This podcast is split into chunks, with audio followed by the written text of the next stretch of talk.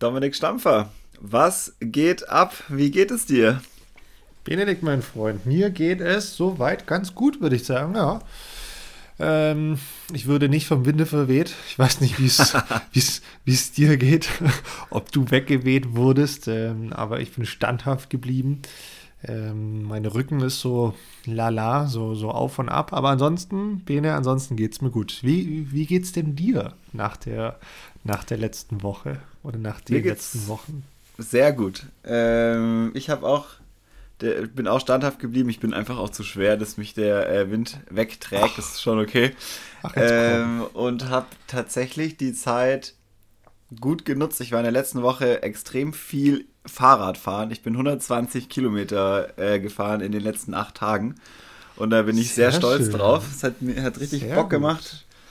Und ja, alles, alles in Ordnung, würde ich sagen. Äh, Laune ist gut. Ja, das ist doch gut. Das ist doch gut. Da, da muss man sagen, da, da sind wir gerade zumindest fitnesstechnisch, glaube ich, auf einem guten Level. Ich bin gerade auch wieder im Lauffieber. Äh, ich habe gestern 20 Kilometer abgespult. Da bin ich auch stolz drauf. Ähm, nice. Jetzt äh, müsste nun, nun mal wieder die Zeit kommen, wo wir auch mal so richtig äh, Gas geben an der Scheibe. Ähm, aber ich glaube, da lassen, lassen wir noch die ganzen Orkans und, und, und Saynaps und wie sie nicht alle heißen, einfach mal noch kurz vorbeigehen. Und dann widmen wir uns der Aufgabe nochmal. So sieht's aus. Äh, damit würde ich sagen, herzlich willkommen an alle zur 40. Folge Paartherapie. Ähm, ja, und bevor wir so richtig einsteigen, muss ich hier noch äh, etwas loswerden. Und zwar war am Ende der letzten Folge ja es sehr hitzig und sehr emotional und ähm, mich und uns haben einige Nachrichten dazu erreicht und ähm, ich war ein bisschen ich war ein bisschen übereifrig, würde ich sagen. Ich war auf der einen Seite, äh, habe ich es nur aus einer emotionalen Sicht gesehen und auf der anderen Seite nicht ausreichend hundertprozentig richtig informiert, was zu dieser emotionalen äh, Situation äh, natürlich beigetragen hat. Und ähm, das möchte ich hier ein bisschen richtigstellen, weil es ist natürlich überhaupt nicht unser Interesse, hier falsche Informationen oder nur halb richtige Informationen weiterzugeben. Und zwar geht es hierbei um das Thema ähm, Qualifikationskriterien für die deutsche Meisterschaft. Und wir haben am Ende der letzten Folge, ich habe das dann so ein bisschen proklamiert und du hast dann gesagt, ja, aber du vermutest, es ist so und so und ich habe auch vermutet und wir alle haben so ein bisschen hin und her vermutet. Äh, letztendlich habe hab ich jetzt mal alle Qualifikationskriterien, so wie sie auf discgolf.de sind, äh, mitgebracht und somit äh, kann ich schon mal vorwegschicken, dementsprechend ist meine Laune auch schon mal viel besser, weil alles, was du gesagt hast, was du vermutest, äh, stimmt in die meiste Richtung auf jeden Fall. Aber damit wir nicht wieder vermuten, wollte ich heute gerne mal zum Anfang einmal sagen, was denn tatsächlich die Qualifikationskriterien sind und dann können wir gleich noch sagen, was das letztendlich bedeutet. Also, ich lese jetzt nicht von oben äh, vor, sondern die wichtigen Sachen und zwar ist es einmal der Punkt 4, Stichtag zur Erstellung der Qualifikationsliste ist der 30.04.2022, also war, wie du schon gesagt hattest, die Liste, die rausgegangen ist, eine vorläufige Liste und alle, die noch bis zum 30.04. Runden einbringen oder Rating verbessern, haben dann einen anderen Stand. Das heißt, bis dahin geht die Qualifikation. Zur Aufnahme, das ist dann der nächste Punkt, auf die Qualifikationsliste ist es Voraussetzung, dass im Zeitraum von 14 Monaten vor dem Stichtag, also vom 1.3.2021 bis zum 30.04.2022, mindestens 8 Runden bei DM, äh, GDGT, GMT oder DG Serie Nord Süd absolviert wurden. Das heißt, es sind deutlich mehr Turnierserien als äh, vermutet, es gibt mehr Sachen einzubringen. Sofern in der vorgenannten Zeit der Spielbetrieb der DGA ausgesetzt wurde, verlängert sich der Betrachtungszeitraum um die Dauer der Unterbrechung. Das heißt, auch hier wurde an, den, an die pandemische Situation gedacht und sollten in der Zwischenzeit Spielunterbrechungen gewesen sein, werden die verlängert.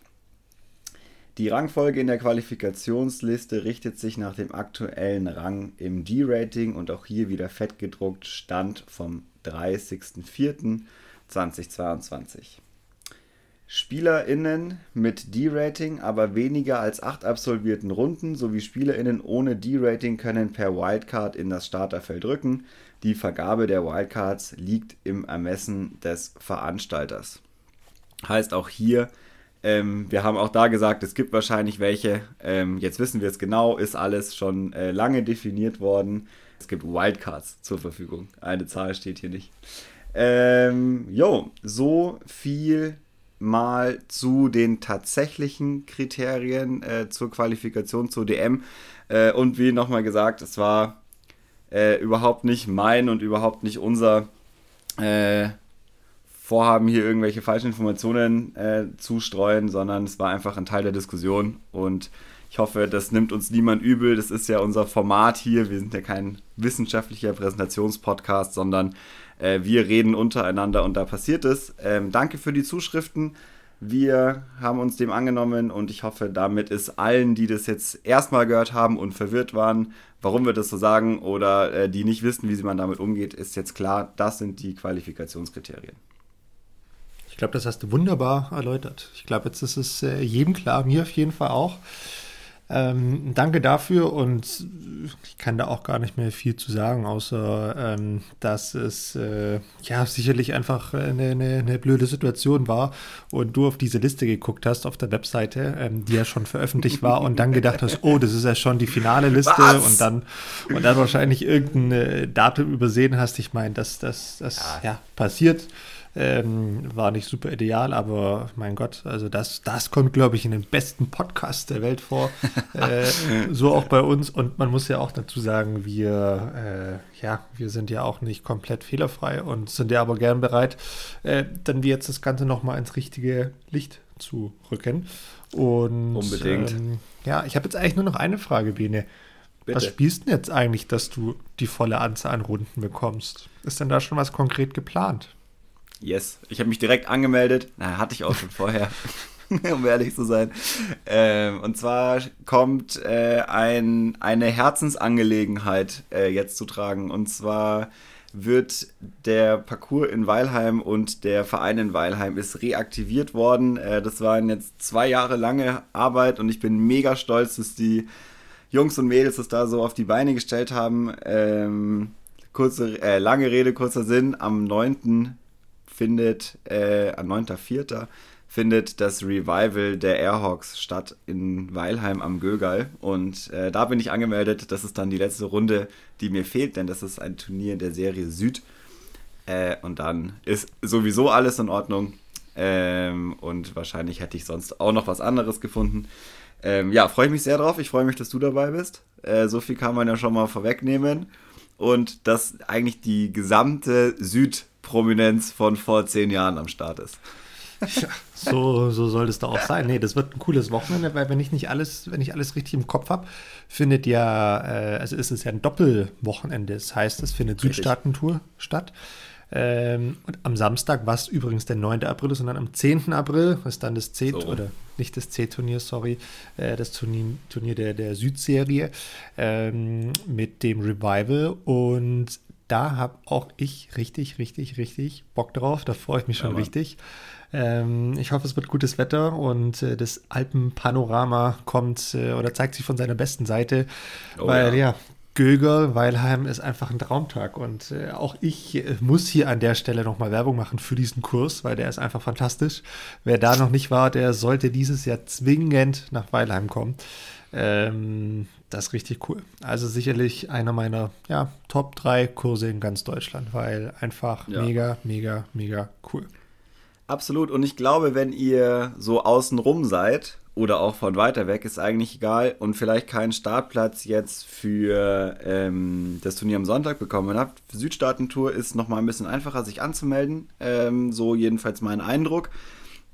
Kann man auf jeden Fall probieren und auch sonst lohnt sich äh, einfach dort zu sein, denn es gibt einen mega schönen Biergarten, den wahrscheinlich mit schönsten Biergarten im Oberland, den besten Blick, man kann da auch gut mal eine, eine Runde mitlaufen und äh, das Genießen ist wirklich ein, ein krasses Fleckchen äh, Erde und lohnt sich so oder so dahin zu kommen. Und es wird, also Sonntag sind echt auch viele gute Spieler und Spielerinnen da, muss man auch sagen. Ja, und diese Biergarten, also muss man ja vielleicht so als Side Story auch mal erwähnen, ist ja tatsächlich auch Schauplatz von einigen legendären äh, Disc Golf Stories. also das äh, muss man schon mal gesehen haben. Ich meine, äh, ne, also wer, wer, wer, wer sich für Disc Golf in Deutschland interessiert, der muss tatsächlich auch mal den Gögel und den entsprechenden Biergarten gesehen haben. Ansonsten hat man einfach die wichtigsten Orte in Disc Golf Deutschland noch nicht alle gesehen.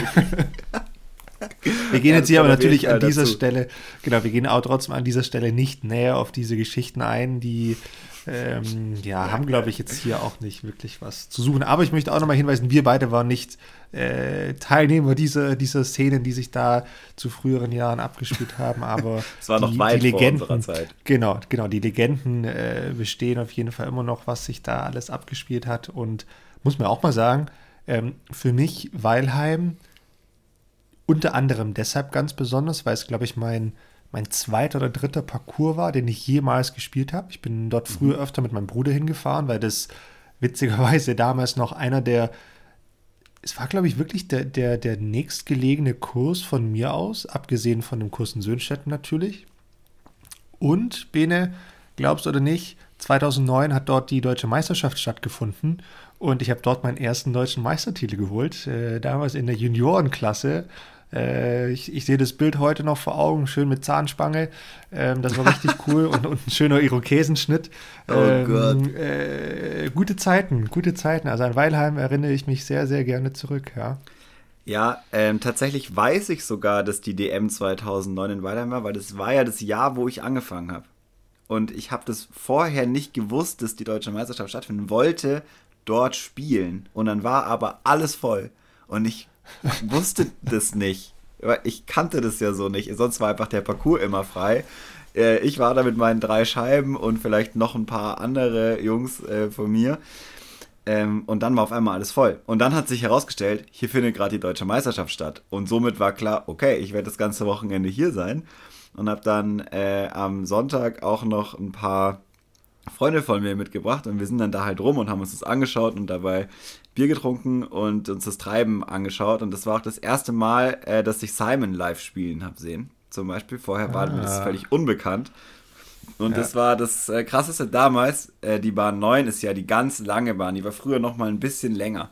Und wer da mhm. schon mal war und versucht hat, diese Bahn zu erreichen, weiß, man beißt sich wahrscheinlich die Zähne dran aus oder äh, hat einen sehr langen Putt. Und Simon hat einfach in der Runde, in dem ich ihn dort habe spielen sehen, die Bahn überworfen mit einem 360 und äh, hat dann in Birdie gespielt. Und ich war so völlig so, was?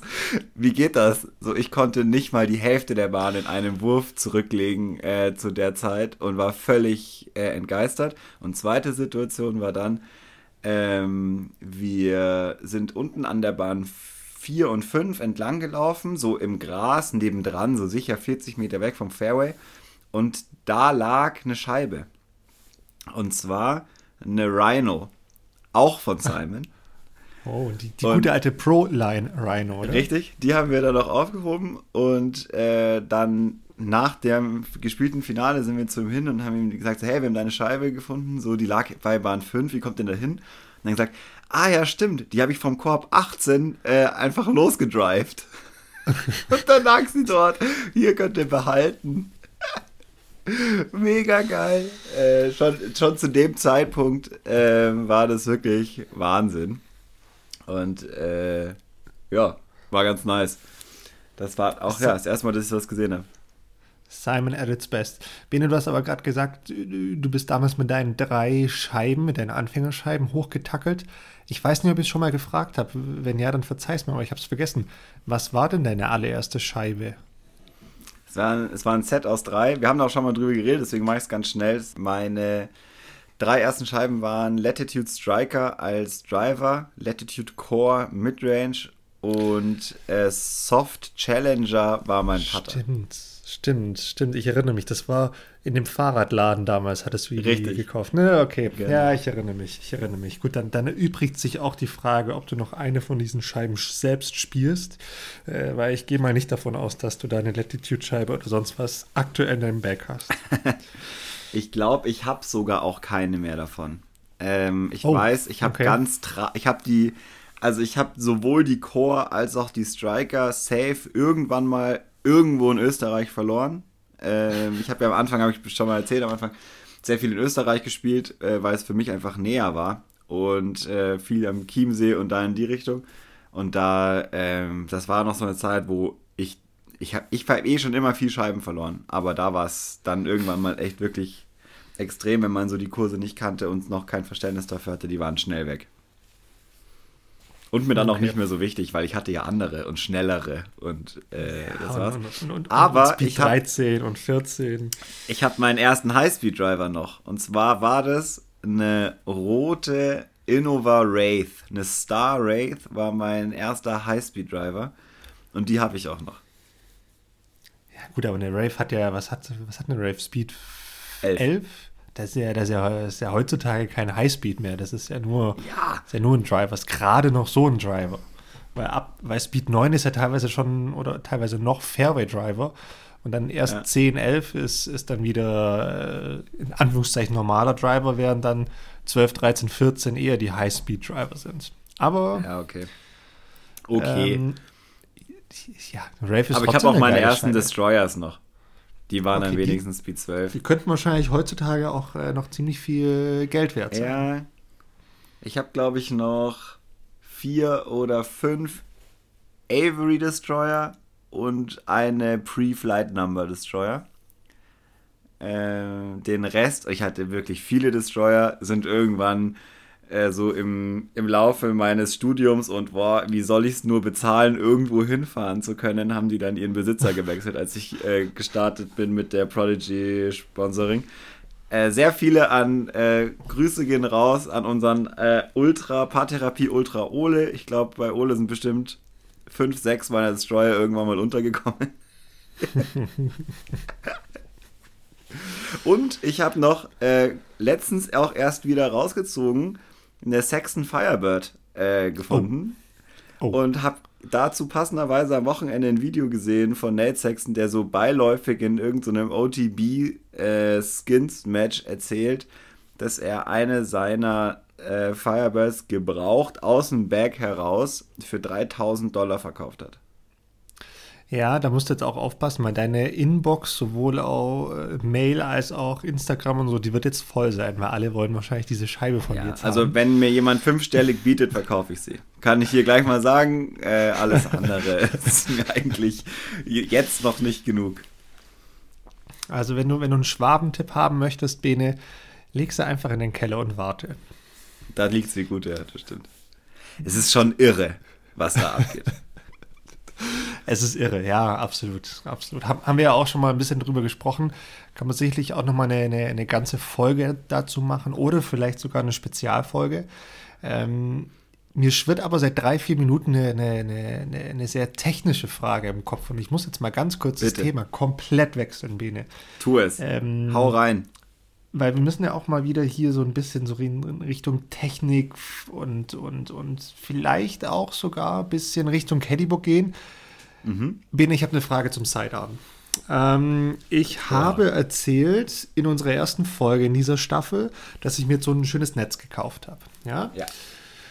Ähm, und habe da so ein bisschen ne, ein äh, paar Drives gemacht, als der Rücken noch so halbwegs mitgemacht hat im Januar. Ähm, dann währenddessen auch in, in, in Söhnstetten ein paar Drives gemacht, auch Sidearms. Und ich weiß nicht warum, ich ich stehe normalerweise, wenn ich einen Sidearm aus dem Stand werfe, ist jetzt natürlich ne, in so einem Audio-Podcast ein bisschen schwierig, aber ich glaube, man kann sich das gut vorstellen. Mein, mein Fuß stand quasi nicht mit den Zehenspitzen gerichtet zum Korb, sondern 90 Grad einfach parallel zum Korb. Ne? Ähm, mhm. Also, dass meine Außenseite vom linken Fuß zum Korb gezeigt hat.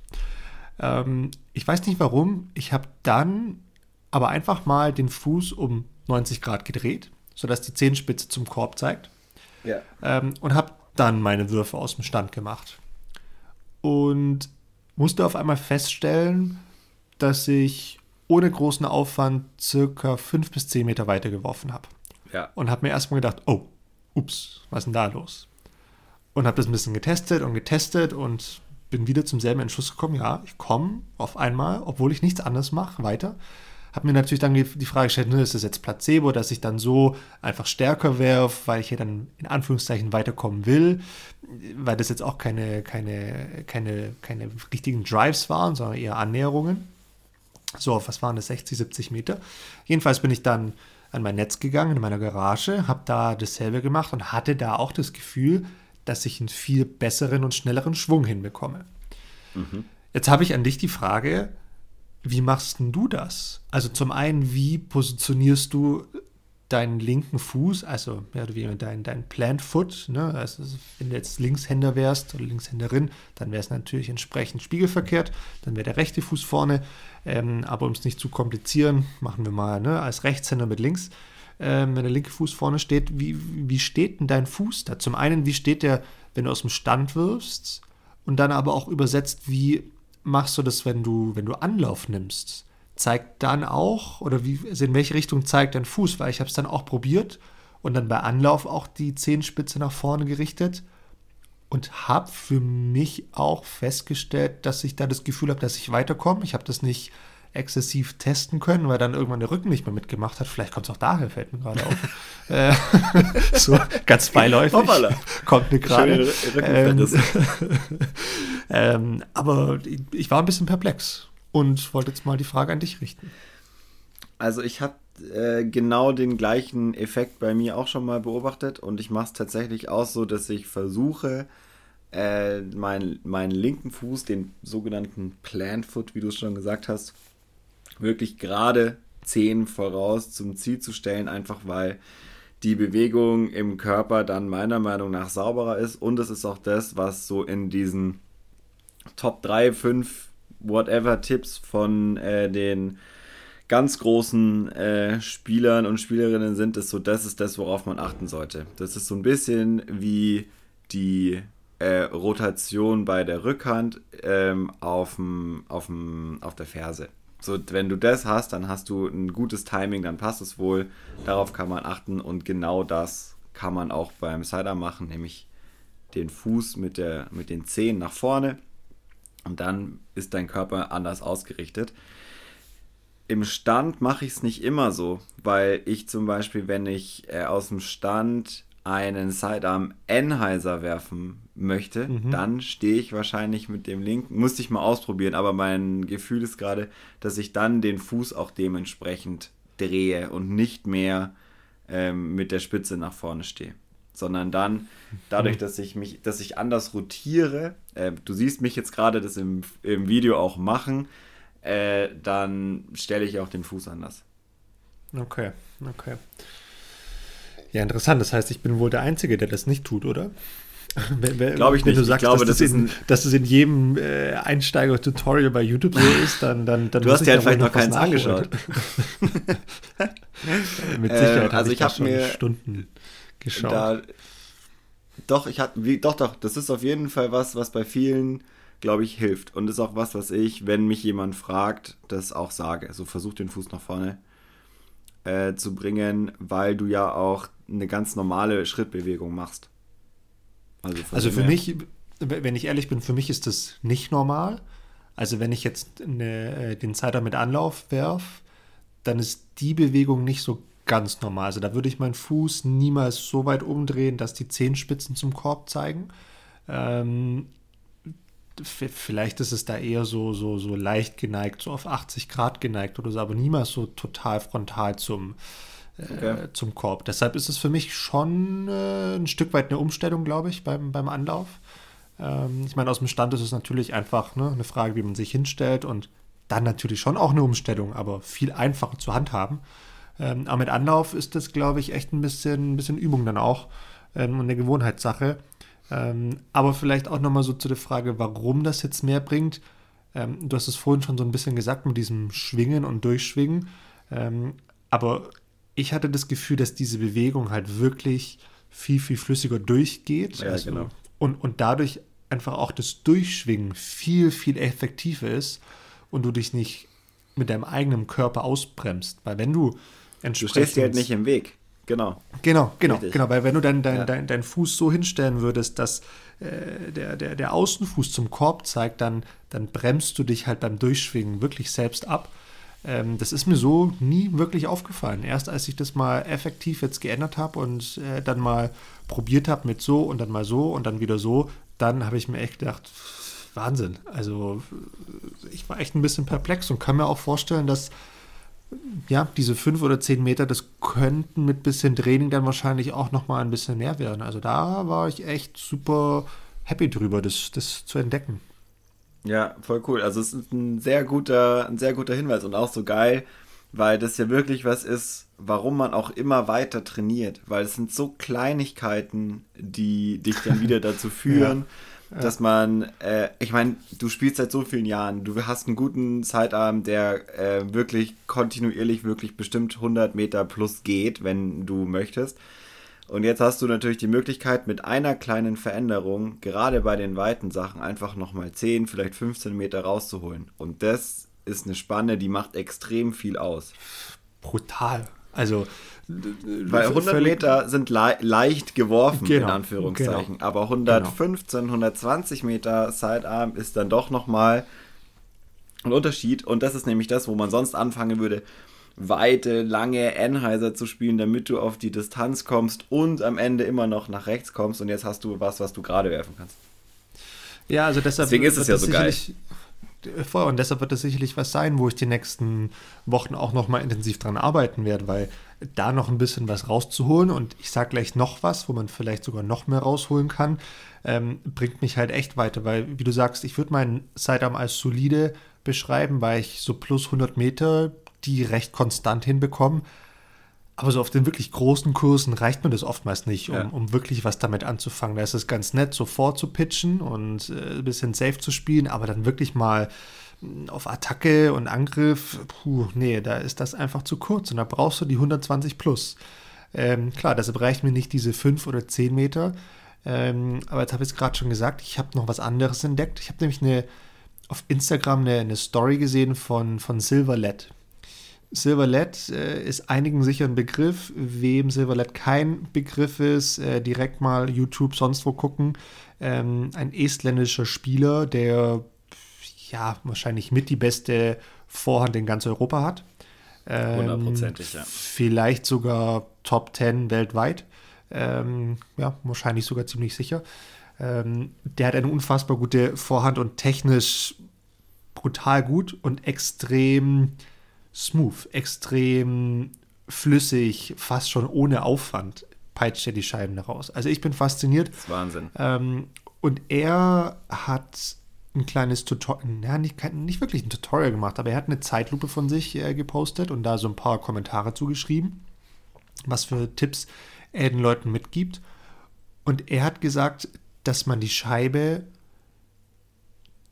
höher halten sollte, ja. also bei, bei dem sogenannten Reachback einfach ein bisschen höher halten sollte, um dann dadurch nochmal mehr Schwung zu bekommen. Ähm, wenn ich sage höher halten, dann fragt man sich ja, wie hoch soll es denn sein? Wenn wir jetzt mal davon ausgehen, dass äh, die, die, die, die, die Höhe so ungefähr auf Schulter oder Ellenbogen, so irgendwas zwischendrin die normale Höhe ist, dann sollte es da so ein bisschen über der Schulter sein ähm, dass es da dann losgeht, den Schwung zu holen und dann nach vorne zu werfen. Das heißt, man geht so ein bisschen von einem erhöhten Punkt ein bisschen nach unten und dann geht es gerade raus. Ähm, das war mir völlig neu, weil ich bin eher hergegangen und habe versucht, das auf möglichst gerade Linie zu machen, weil ich mir dachte, naja, also wenn mhm. ich das möglichst von gerade hinten ziehe, dann habe ich eigentlich relativ wenig Fehlermöglichkeiten drin, die Scheibe im falschen Winkel, in der falschen Höhe loszulassen. Ähm, habe das wiederum auch getestet und war auch wiederum ein bisschen erstaunt und perplex, warum die Scheibe auf einmal auch ein bisschen weiter fliegt. Äh, hab da echt auch nochmal was, was gelernt. Äh, nee, und es sind ja wirklich, es sind ja super einfache Dinge, die ich jetzt nicht mal irgendwie hier technisch groß zeigen muss, sondern einfach mit ja. Worten erklären kann. Aber es funktioniert. Also bei, bei mir zumindest. Ähm, wie, wie machst du das? Ja, ich mache das genauso. Ja, danke. Ich, ist auch mir, Vielen Dank ist dir. mir auch nicht unbekannt. Äh, danke. Ist auch, ja, weiß ich nicht, warum wir, also ich bin sicher, wir haben da schon mal drüber geredet, weil es ist, also es ist was, glaube ich, wo man ein bisschen aufpassen muss. Das gilt nicht für jede Art des Vorhandwurfs, sondern das, was du machst, mit, auf möglichst gerader Linie. Ich glaube, das stimmt in 80% der Würfe vollkommen, weil je mehr Bewegung nach oben und nach unten man drin hat, umso ungenauer wird es. Wenn ich aber auf Max Distance gehen will, also wenn ich einen richtigen Drive mit der Vorhand machen will, dann ist das quasi der Reachback, den wir bei der Rückhand, beim Rückhandwurf machen, geht bei der, beim Sidearm, weil man nicht den Arm nach hinten komplett ausstrecken kann, weil es keinen Sinn machen würde, geht der einfach nach oben, um auch hier mehr Spannung zu mhm. kriegen, mehr Weg und am Ende ähm, mehr Schnelligkeit am vorderen Punkt, wo man ja Schnelligkeit haben will, damit die Scheibe schnellstmöglich aus der Hand geht, die meistmögliche Rotation äh, entwickelt, deswegen macht man das. Ähm, und alles andere, was nicht Voll Power ist, da muss es auch nicht unbedingt sein. Aber für Voll Power Drives auf jeden Fall. Oder wenn man es langsamer macht, weil du machst es zum Beispiel auch, wenn du deine, sorry, ähm, wenn man ein bisschen langsamer das Ganze macht, kann man dann mit weniger Speed wahrscheinlich trotzdem mehr Distanz rausholen als vorher. So wie wenn man einen langsamen Reachback macht, um einfach mehr Strecke zu haben, von der man zehren kann. Ja, ja, ja. Weil du gerade von Vollpower gesprochen hast, was man natürlich nochmal dazu sagen muss, dann ist oftmals auch so ein leichter Enheiser ähm, mit inkludiert. Ähm, das heißt, das von weiter oben den Schwung holen zählt natürlich nicht, wenn du einen, ich sag jetzt mal, einen, einen großen Heißer werfen bist und einen hohen Heißer, sondern schon wirklich eher für Würfe, wo du die Scheibe anstellst, um auf die ähm, hohe Power oder hohe Weite dann zu kommen. Ähm, ja. Und dafür ist es wichtig und äh, das sind auf jeden Fall zwei Dinge, die ich mir in mein persönliches Caddybook eintragen werde. Ähm, können wir ja. hier vielleicht offiziell auch nochmal sagen und, und, und sagen, Zehenspitze oder Zehenspitzen äh, des Plant Foots nach vorne ähm, und zum anderen, ja, versuchen mal den Schwung bei, dem, bei der Vorhand ein bisschen von weiter von oben holen. Ich glaube, das, äh, das ist eine ganz gute Sache. Sollte man auf jeden ja. Fall mal probieren. Hier vielleicht noch ein Tipp äh, das Schritt für Schritt einzuführen. Also gerade wenn man eigentlich weiß, man äh, hat die linke Seite vom Fuß sehr weit nach vorne, dass man nicht direkt komplett umdreht, weil sonst geht der ganze Wurf auf einmal nicht mehr. Und das gleiche gilt fürs Ausholen. Da kann man nämlich sich sehr große Fehler einbauen. Also ich habe das schon auch gesehen, äh, dass man versucht hat, okay, ich baue mir jetzt einen riesen Reachback in Anführungszeichen rein und ich bin nicht der Meinung, dass man über die Schulter gehen müsste äh, beim Reachback. Es gibt Videos von Eagle zum Beispiel, wo er das auch macht, aber der wirft halt 160 Meter Vorhand. Das äh, werden wir wahrscheinlich nicht machen. Deswegen, also auch da weniger ist mehr. Lieber ein bisschen kontrollierter da den Reachback machen, als äh, alles rausholen zu wollen. Und wenn ihr euch Silver anschaut, äh, Silver macht nämlich da nochmal ein bisschen was anderes. Der geht nämlich nach äh, hinten aber gerade nach oben. Der nimmt ihn quasi die Scheibe so zum Gesicht wie ein Baseballspieler. Und Eagle zum Beispiel nimmt die Scheibe wirklich nach hinten. Äh, das ist auch interessant. Also es ist auch, da gibt es einfach auch wieder Unterschiede, ähm, von wo da die Scheibe kommt. Ja. Ja, ja. Nee, völlig richtig. Also das heißt jetzt nicht. Aber lohnt sich auszuprobieren. Genau, Gerade das heißt, wenn man Distanz sucht. Ja, voll und ne, also es ist wie immer mit den Tipps, die wir hier auch geben. Ähm, das heißt nicht, dass das in Gold gemeißelt ist, aber klappt in dem Fall wohl für dich, für mich jetzt, so wie ich es gesehen habe, auch. Ähm, daher probieren und dann mal sehen. Und äh, was, was, also wo du schon recht hast, so von wegen langsam anfangen und so. Ich, ich, ich, ich erinnere mich da auch immer zurück, als ich, als ich früher mal ganz viele Workshops gegeben habe, ähm, bei Einsteigern oder Einsteigerinnen da, ne, also man versucht ja auch möglichst viel zu erklären und fängt ja dann mit Basics an. Ja, die Scheibe nimmst du jetzt mal so, dann stellst du dich schulterbreit hin, dann stellst du dich aufrecht hin, aber nicht zu steif, sondern schön locker, drehst den Oberkörper nach hinten, in einer Linie nach vorne, der Ellenbogen zuerst. Und für uns sind das ja wirklich die Basics der Basics. Aber in den allermeisten Fällen schaust du da in die Gesichter und siehst nur so, so hä? Also, was? ich bin total überfordert und äh, nee, völlig richtig. Ich also, habe Scheibe festhalten verstanden. Was kommt Genau. äh, wie war das nochmal? Wie rum soll ich die Scheibe halten? Oben oder unten? Also Deckel nach oben oder? Ja. Naja, ihr, ihr bekommt es schon hin. Ich habe da Vertrauen. Ich mache das auch ganz oft, so wenn jemand dabei ist, äh, der oder die noch nie gespielt haben, das sind so die, ich so sage, die ersten vier Bahnen werde ich zu jedem Wurf, den du machst, was sagen, damit wir so ein bisschen sehen können, was man irgendwann machen kann.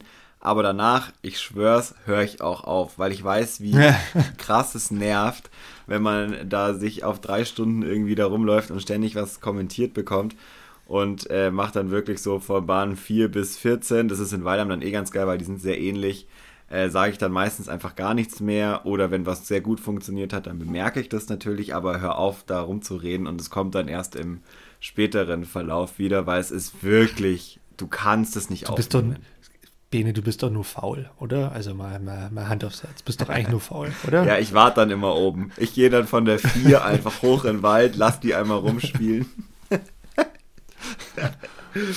ähm, ja, nee, weil es einfach, es ist so krass viel Input und äh, man merkt es dann einfach wieder so, irgendwann so, ja, ich weiß, was du gesagt hast, aber ich kann ja die ersten Sachen noch gar nicht umsetzen. Ja, ja. Apropos krass viel äh, zu sagen und, und Informationen, über was sprechen wir denn diese Folge noch, Bene?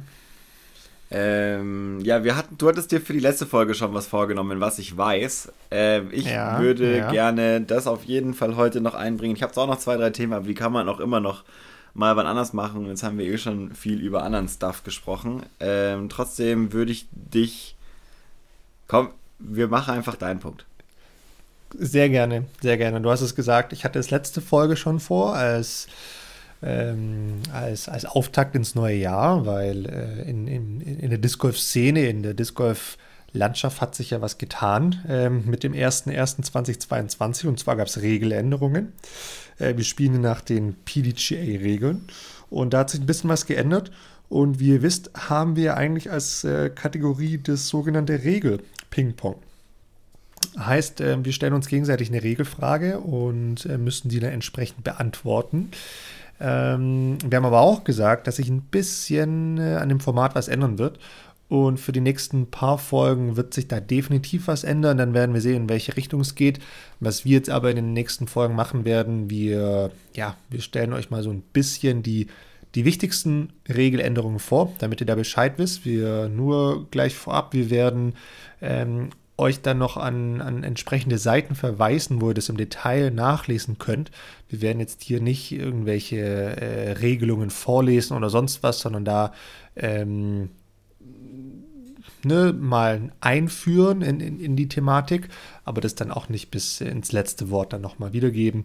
Und wie gesagt, gibt ja entsprechende Links. Bene, aber meine Frage an dich, ähm, gibt es für dich eine Regelung, wo du sagst, boah, äh, das ist ja krass, dass sich da was geändert hat? Oder sagst du, naja, gut, sind halt so ein paar Regeländerungen, muss man sich mit beschäftigen, aber es ist jetzt nichts, nichts Weltbewegendes? Wie, wie, wie siehst ähm, du das? Ähm, ich finde, es gibt sehr viele Regelungen, die ähm, sich sehr stark verändert haben und bin sehr erstaunt, dass es auch so stark verändert worden ist. Ich glaube, für mich die Regel, die am meisten Änderungen bedeutet, ist der Umgang mit der Lage im OB. Also wie spiele ich daraus weiter, was mache ich damit, ähm, wie stelle ich meine neue Lage fest. Das ist, glaube ich, das, was, wo sich für mich, wo ich denke, krass, da hat sich einfach so viel getan und es bietet nochmal so viele Möglichkeiten. Und es gab so viele Situationen, wo ich mir genau das gewünscht habe, dass man das machen kann. und äh, jetzt kommt es tatsächlich, finde ich äh, sehr, sehr gut. Ja, dann machen wir doch das folgende, dann, dann gehst du in der nächsten Folge da so ein bisschen drauf ein, weil mhm. ich habe jetzt für diese Folge schon ein bisschen was vorbereitet, weil, also ich muss ehrlich sagen, als ich die Regelungen gesehen habe, die Änderungen da so zum allerersten Mal ein bisschen drüber gegangen bin und mir so angeschaut, in welchem Bereich sich was geändert oder ändert, da war ich jetzt nicht so total äh, überrascht oder total so, boah, das ist ja jetzt eine krasse Änderung und oh, Wahnsinn, sondern ich habe das eher so, so ein bisschen leidenschaftslos hingenommen, um es mal so zu sagen. Als ich mir das dann aber mal durchgelesen habe und mich damit wirklich auseinandergesetzt habe, da habe ich schon gedacht, oha, ähm, ganz gut, dass man sich das im Detail mal durchliest. Wir haben das letzte Jahr nämlich auch schon eine, eine, ein oder andere Mal gesprochen, dass also die Regeln zu kennen, hat halt einfach auch Vorteile. Und es ist extrem wichtig, weil du dir echt Vorteile, also Vorteil verschaffen, nicht im Sinne von, dass du bescheißen kannst, aber dass du halt einfach ne, richtig spielst und äh, das Ganze nicht zu deinem Nachteil wirken lässt. Und ähm, ich möchte deshalb heute so ein bisschen auf die, auf die Änderungen eingehen, die sich mit Mandatories, also mit sogenannten Pflichthindernissen, neu aufgetan hat. Ähm, weil da ist es nämlich dieses Jahr so, dass es dass ein sogenannter Restrict, dass eine sogenannte Restricted Area eingeführt wurde. Ähm, das ist auf Deutsch übersetzt, ist jetzt vielleicht nicht die allerbeste Übersetzung, ähm, aber doch nah, naheliegendste. Ähm, und zwar könnten wir da gesperrter Raum dazu sagen. Ähm, man kann sich das grob vorstellen, das, was wir früher so umgangssprachlich als Mando-Linie ähm, gesehen haben, das ist jetzt diese, diese Restricted Area. Ähm, die gibt es nun. Die ähm, zieht sich quasi je nachdem, auf welche Seite, nehmen wir jetzt mal einen Baum zum Beispiel, ne, ähm, auf welche Seite da jetzt dann äh, umspielt werden muss. Wenn jetzt dieser Baum rechts umspielt werden muss, ähm, dann äh, zieht sich diese Restricted Area von dem Baum beziehungsweise von dieser, von dieser genauen Position im Baum ähm, nach links herüber. Das ist diese Restricted Area. Und sobald die überflogen wird, ähm, gilt das Mando als verpasst. Ähm, wichtig hier zum Beispiel ist auch, dass nicht die Lage zählt, ähm, an der die Scheibe zur Ruhe kommt, sondern, wie gesagt, sobald diese Restricted Area überflogen ist. Das heißt, wenn die Scheibe drüber fliegt ähm, und dann beispielsweise zurückrollt, ähm, und wieder safe liegt, in Anführungszeichen, dann war sie trotzdem mal drüber und äh, das Menu gilt als, äh, als verpasst. Gilt tatsächlich auch, wenn richtig rum an den Korb geworfen wurde und die Scheibe dann aber zurückfliegt, zurückrollt, wie auch immer. Sie wurde überschritten und ist daher auch wiederum als verpasst. Ähm, da gibt es noch ein paar Einzelheiten zu, die ich jetzt hier nicht angehen will. Ähm, ich will viel lieber euch nochmal darauf hinweisen, dass ihr euch das selbst mal in Ruhe durchlest. Ähm, es gibt dankenswerterweise ja auch eine, eine, eine, deutsche Übersetzung, das ist sehr gut. Da hat, glaube ich, der, der deutsche Verband auch mit den anderen deutschsprachigen Verbänden zusammengearbeitet und die äh, äh, Übersetzung immer ähm, bereitgestellt. Die gibt es schon. Ähm, und ansonsten kann man sich das natürlich auch auf Englisch durchlesen, das ist klar. Ähm, aber ansonsten geht entweder direkt auf die PGA-Seite oder noch viel besser, geht auf discgolf.de.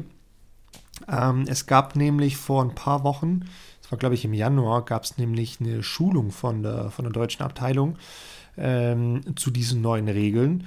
Und wenn ihr auf discgolf.de seid, dann gibt es einen Reiter, der sich Regeln nennt. Und hier gibt es äh, dann einen Unterreiter, der sich Regeländerungen ab dem 1.1. nennt. Und wenn ihr da draufklickt, dann äh, kommt ihr zu einer PDF-Datei, glaube ich, zu einer Präsentation, ähm, wo über die wichtigsten Regeln berichtet wird.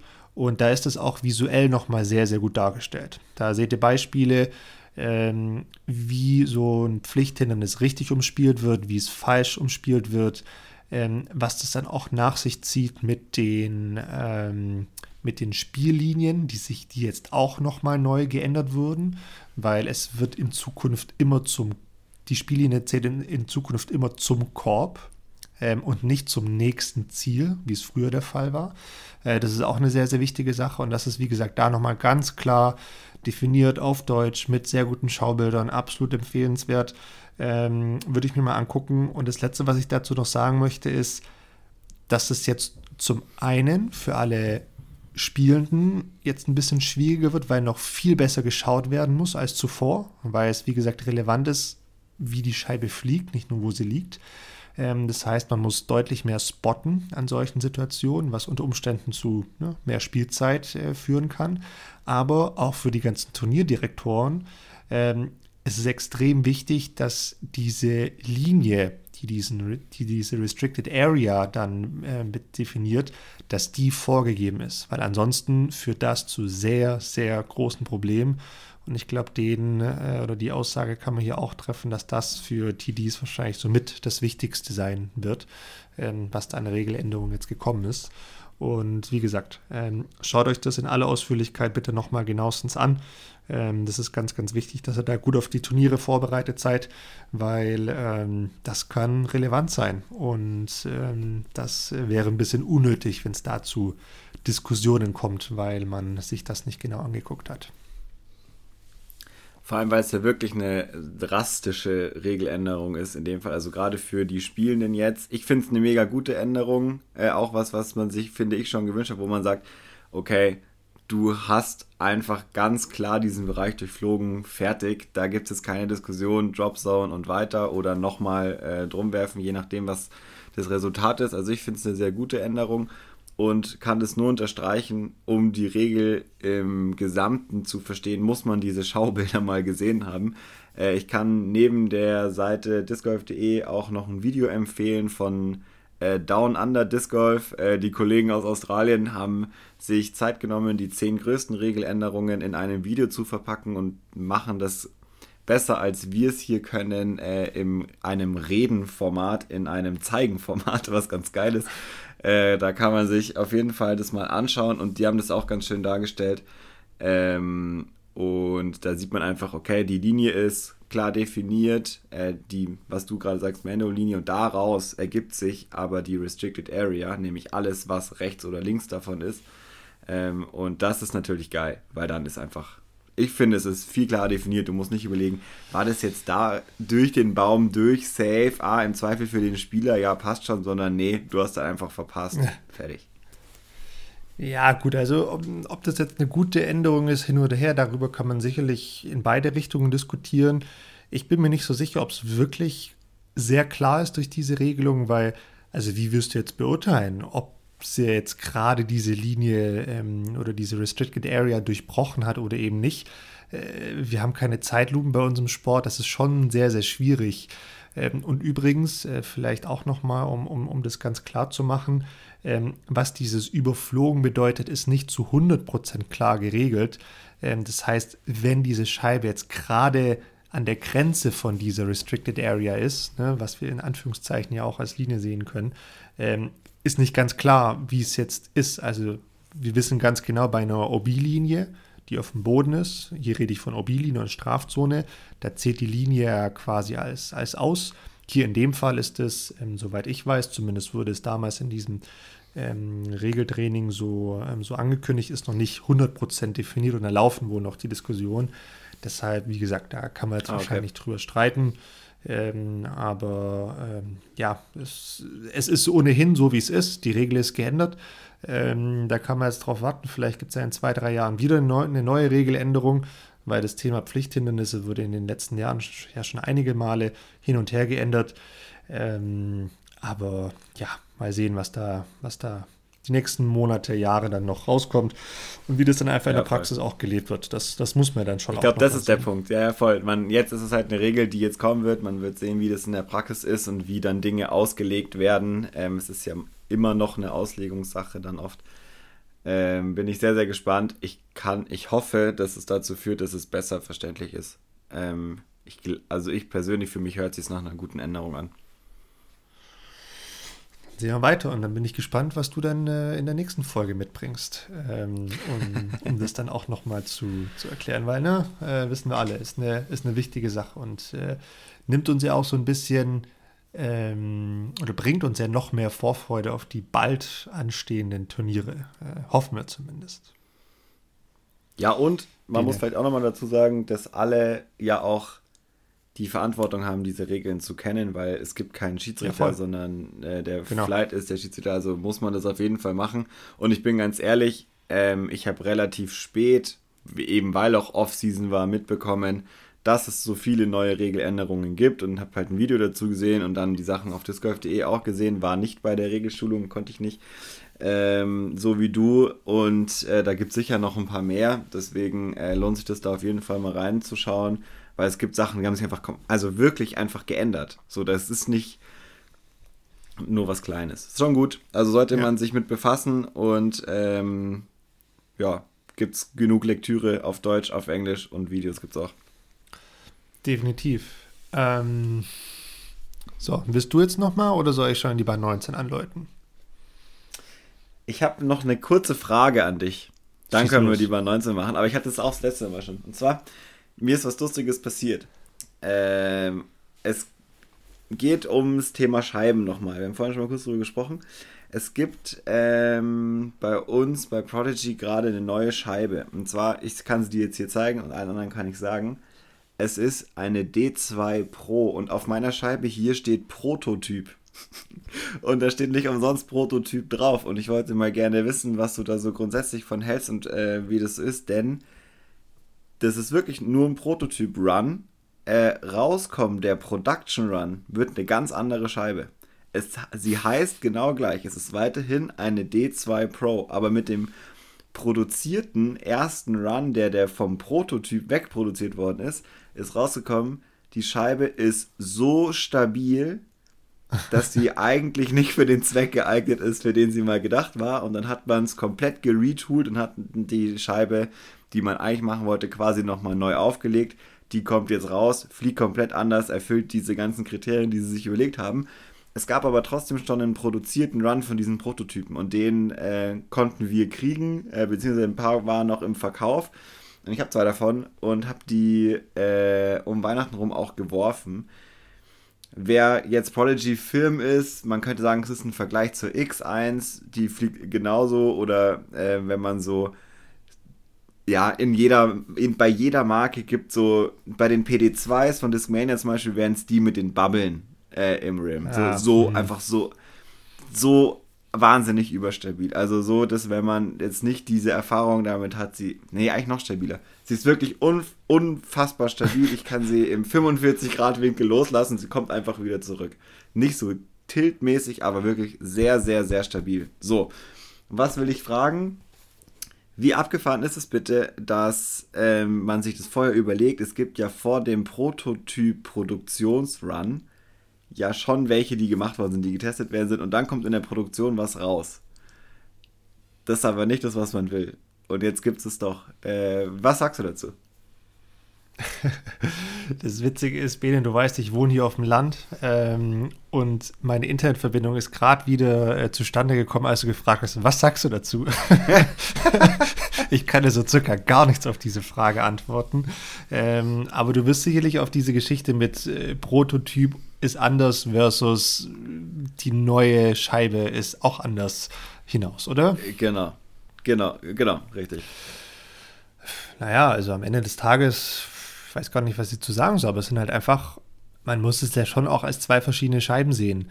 Und äh, ob ich sie jetzt spielen würde, liegt natürlich daran, ob mir, ob mir der Run gefällt, ob, mir, ob ich mit der Scheibe klarkomme, ob die Stabilität in Ordnung mhm. ist. Ähm, an sich ist es natürlich so, bisschen irreführend, völlig klar, weil äh, du ziehst die Scheibe raus und sagst, ja, das ist eine D2 und auf einmal fliegt die ganz anders und dann der, der hinter dir wirft äh, im Flight, na gut, wenn der eine D2 wirft, kann ich ja so und so werfen. Äh, die Person weiß aber nicht, dass es hier dieser ganz spezielle Run ist, der ja super, super stabil ist und äh, seine Scheibe wird vom Wind genommen und was weiß ich was. Äh, ja, aber ansonsten pff, am Ende des Tages ich versuche immer so wenig wie möglich auf irgendwelche Runs, auf irgendwelche Plastiktypen zu geben, darauf was andere werfen. Am Ende des Tages muss es mir taugen und mir ist völlig egal, welcher Run oder sonst was. Ähm, ich habe aber bei mir schon auch manchmal so das, ja, das, das Streben danach, einen, einen, ganz bestimmten Run zu bekommen, aber halt einfach auch, weil ich weiß, das ist der, der mir gefällt und der mir taugt. Ähm, hm. Ja, wenn es nach mir also geht, mir dann gar nicht. Bitte. Wenn es nach mir geht, dann, dann, dann sollte wirklich jede Scheibe so fliegen wie, wie jede andere. Also durch die Runs hindurch. Äh, das wäre ganz cool, wenn jede Scheibe einfach exakt gleich fliegt. Ähm, ja, ich weiß, auf der anderen Seite ist das natürlich auch genau der Charme äh, bei diesen ganzen Runs, dass die mal unterschiedlich sind. Äh, und da bin ich ja auch beim richtigen Hersteller unter Vertrag, bei dem das ja extrem so oh ist. Ähm, aber ich finde überhaupt, ja. das ist gutes Marketing. Äh, das ist nicht unbedingt geil, dass es so äh, unterschiedlich ist, aber man kann es produktionstechnisch wahrscheinlich auch nicht so und richtig unterscheiden. Und es ist ja auch bei allen anderen Filmen so, mal mehr, mal weniger. Aber ich finde es trotzdem abgefahren, dass nach den ganzen Tests, wo es ja schon andere Prototypen gab, ein Run produziert worden ist, der nicht dem entspricht, was man sich eigentlich erwartet hat. Jetzt daraus quasi diesen Prototypen-Run macht, danach die Scheibe komplett neu auflegt und äh, dann wieder auf den Markt schmeißen. Das finde ich ist, ist irgendwie lustig, weil einfach, und ich glaube, das ist so ein bisschen, was auch den Reiz ausmacht, wo du dann wieder recht hast. Das sind halt die Runs so, es ist ja doch irgendwie so ein bisschen, es ist alles sehr krass technisch und sehr krass ähm, mathematisch und Physik und so weiter, aber am Ende des Tages vielleicht doch, es fühlt sich gerade, also bei dieser Scheibe fühlt es sich an, als wäre es auch so ein bisschen Spiel. so, äh, hoppala, das ist über, it doesn't äh, work. Wir brauchen was Neues. Das finde ich schon ziemlich gut. Ja, grundsätzlich ist das ja eine, ja, fast schon eine Lotterie. Ich meine, mit diesen ganzen Modes, dann wird manchmal äh, ja ein anderer, ich sage jetzt mal einfach Deckel oder Topf von der Scheibe benutzt, benutzt und dann ein anderer unterer Teil. Äh, die werden dann zusammen von, gelegt von verschiedenen Modes und auf einmal hast du eine super geile Scheibe. Ähm, ist, ja, so ein bisschen das ist Glückssache und äh, dann muss man schon auch sagen, einfach Marketing. Ich meine, ich weiß nicht, ob diese ja. Legende stimmt, ähm, aber mir wurde von verschiedenen Seiten zugetragen, dass die, die Bass, also der Mold einer Bass, ursprünglich eigentlich ein Innova-Mold war, dann allerdings an Discraft verkauft wurde, weil Innova nicht mit der Scheibe zufrieden war. Ähm, und das ist ja schon auch so ein Ding, wo du denkst, so, hä? Also eigentlich Bass, geilste Scheibe der Welt und Innova verkauft den Mode, weil sie nicht zufrieden damit sind und dann produziert Discraft und es ist somit die geilste, bekannteste Scheibe, zumindest auch damals zu dem Zeitpunkt gewesen. Also es ist schon verrückt auch, was sich da abspielt in diesen Produktionsstätten. Ähm, ja. Und dann mit diesen ganzen Farben, die nochmal einen Unterschied äh, bei, bei den Flugeigenschaften mitgeben. Ähm, ja, also wie gesagt, verrückt. Und am Ende des Tages sage ich aber immer noch, Scheibe in die Hand nehmen, testen, wenn es einem taugt, weiterwerfen, wenn nicht, dann eben nicht. Und dann ja nicht einfach weitergeben und weiterverkaufen, sondern erstmal in den Keller legen. Also das ist der Schwaben-Tipp 17, erstmal in den Keller legen. Schauen, ob sie nicht was wert wird, weil sie eigentlich kaputt ist. richtig, richtig. Okay, nice, vielen Dank. Dann äh, können wir jetzt in die Bahn 19 gehen. Dann können wir jetzt in die Bahn 19 gehen. Ja, Bene, das ist ja wunderbar. Dann, dann, dann schieß doch mal los. Äh, was, was, was willst du noch loswerden? Äh, weil wir hören uns ja erst wieder in zwei Wochen auch. Das ist, ich finde, es ist voll voll ungewohnt und voll das Drama. Eigentlich hatte ich letzte Woche auch schon Bock aufzunehmen, aber jetzt muss ja. ich mich erstmal an diesen Rhythmus gewöhnen. Aber Bene, schieß los. Was, was willst du noch los? Das musst du diese Woche auch leider auch, weil ich äh, finde es nämlich ganz gut, dass wir jetzt im Zwei-Wochen-Rhythmus aufnehmen. Ich fahre nämlich äh, nächste Woche in Skiurlaub. Aha, okay. und äh, bin quasi nächste Woche unterwegs und werde ja, Skifahren gehen. Da freue ich mich schon sehr drauf. Und ich muss noch was beichten, denn wir hatten uns ja vorgenommen, beziehungsweise ich habe eine Hausaufgabe gegeben. Äh, und Biene. ich äh, muss ehrlich sein, äh, ich habe sie leider nicht machen können aufgrund von äh, Orkanböen und äh, fehlender Zeit an anderer Stelle. Deswegen hat mir die Zeit nicht ausgereicht, die Hausaufgabe zu machen und habe mir deswegen überlegt, es wird jetzt eine Strafe eingeführt für nicht gemachte Hausaufgaben. Da wäre für mich hier bin ich ja jetzt derjenige, der die Hausaufgabe gegeben hat. Und ähm, muss jetzt erstmal fragen, wie sieht es denn da bei dir aus? Wie lief denn dein Part? Nee, nee, mach du erstmal weiter mit, mit der Strafe für dich. Der ergibt sich ja daraus eine Strafe für uns beide. Ah, ich habe eigentlich gehofft, dass wir um das Thema herumkommen. Äh, nee, Spaß, habe ich nicht gehofft. Ich habe mir schon gedacht, dass es jetzt wohl oder übel zur Sprache kommt. Ich bin ehrlich, ähm, ich habe angefangen und ich habe aufgehört, weil mein Rücken, der ist noch nicht so ganz gut. Ähm, das ist, klingt ein bisschen komisch, vor allem wenn ich sage, dass ich gestern laufen war. Ähm, laufen tut mir extrem gut und hilft mir auch so ein bisschen. Aber Discgolfen mit der Bewegung, äh, selbst Patten, das ist eine ganz, ganz fiese äh, Problematik. Und ich habe circa, wie viel waren es, 200, 250 Putts gemacht habe auch eifrig mitgezählt. Ähm, es war so oder so bei, bei, ja, bei 50 Stundenkilometer, deshalb äh, vergessen wir mal die Zahl. Ähm, aber ja, ich, ich habe aufgehört. Es, es, es ging nicht. Ich habe verletzungsbedingt okay, aufgehört. Also du hast es ja auch nicht gemacht. Nee. Lange Rede, kurzer Sinn, du hast es ja auch genau. nicht gemacht. Okay, pass auf. Also ich habe früher äh, sehr lange Basketball im Verein gespielt und da gab es immer Strafliegestütz. Oh. Äh, immer wenn man was falsch gemacht hat oder was nicht gemacht hat oder zu viel. In meinem Fall war es immer, ich habe immer an unpassenden Stellen geredet oder zu viel geredet. Gab es immer Strafliegestütz ähm, und das machen wir jetzt auch. Äh, und zwar bedeuten 500 nicht gemachte Putts für uns 50 Strafliegestütz. Die kannst du äh, die aufteilen, wie du möchtest, aber das ist der, der eine Punkt. Nicht gemacht Hausaufgabe 50 Strafliegestütz, das schadet eh überhaupt nicht in der Vorbereitung. Und Punkt Nummer zwei, äh, es muss ja auch wehtun. Äh, und zwar musst du eine Scheibe abgeben. Was? Ja. Ich als Schwabe eine Scheibe hast, abgeben, spinnst ja, du? Du musst eine Scheibe abgeben. Du kannst ja eine aussuchen, ist mir völlig egal. Ich gebe auch eine ab. Äh, wir werden das random unter unseren FollowerInnen ähm, verlosen. Ein System müssen wir uns noch überlegen. Ich habe mir nämlich die Strafe erst kurz vor Aufnahme überlegt, weil ich dann war klar, ich schaffe die Hausaufgabe nicht mehr. Ähm, also, Strafe, 50 Liegestütz, eine Scheibe abgeben an jemand Unbeteiligten und wer jetzt sich jetzt berufen fühlt, äh, das auch zu machen, ihr dürft gerne die 50 Liegestützen machen. Ich glaube, ihr müsst nicht äh, Scheiben abgeben. Das passt schon. Äh, das gilt nur für uns. Und die Hausaufgabe bleibt bestehen bis für in zwei Wochen. Es heißt, äh, man kann sich hier nicht freikaufen, sondern muss Strafe bezahlen. Und dann, also dann schauen wir weiter. Dann, dann, machen wir doch folgendes. Ich finde es eigentlich sehr, sehr gut. Dann machen wir das folgendes, wie du sagst, äh, die Hausaufgabe verlängert sich auf bis in zwei Wochen. Ähm, und es haben schon einige ähm, coole Videos gemacht äh, von ihren Hausaufgaben und uns auch verlinkt. Und auch Hashtag meine Hausaufgaben. Äh, an all die, die das schon gemacht haben und noch machen werden innerhalb der nächsten zwei Wochen. Unter denen werden unsere beiden Scheiben verlost, würde ich sagen. Okay, das ist ein Deal. Das finde ich gut. Das heißt, ähm, dann habt ihr auch nochmal einen Anreiz, die Hausaufgabe zu machen. Und ähm, ja, dann verlinkt uns und äh, vielleicht bekommt ihr dann schon ja, ein paar schöne Scheiben. Vielleicht eine Prototyp D2 von Prodigy. Ah, die sind sehr rar. Ich glaube, die kann, kann, ich nicht abgeben. Ah, die ja, lege ich jetzt in den ja, Keller. Ja. Mir hat heute jemand einen guten Tipp gegeben. Äh, ich lege die jetzt in den Keller. dann leg die mal in den Keller. Nun gut. Ähm, Wie sieht es bei dir Mensch, aus? Was willst du noch loswerden? Ich habe eigentlich nichts mehr loszuwerden. Ich, äh, ich muss ins Bett, ich bin müde.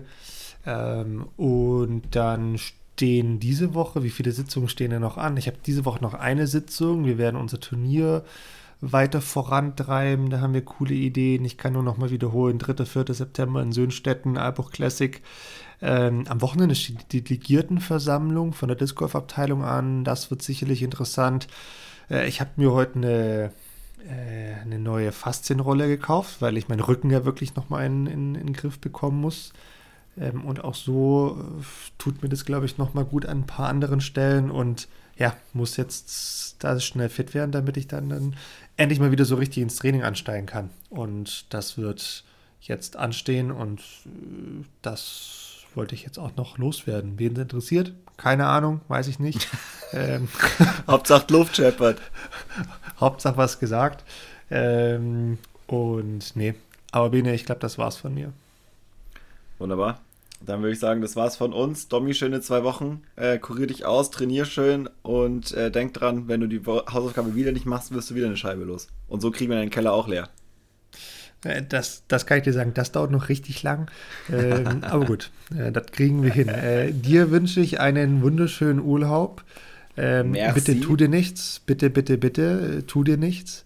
Ähm, oh ja, das wäre wär, wär gar nicht gut. Und ja, ansonsten Peace und Lila. Reingehauen. Bis dann.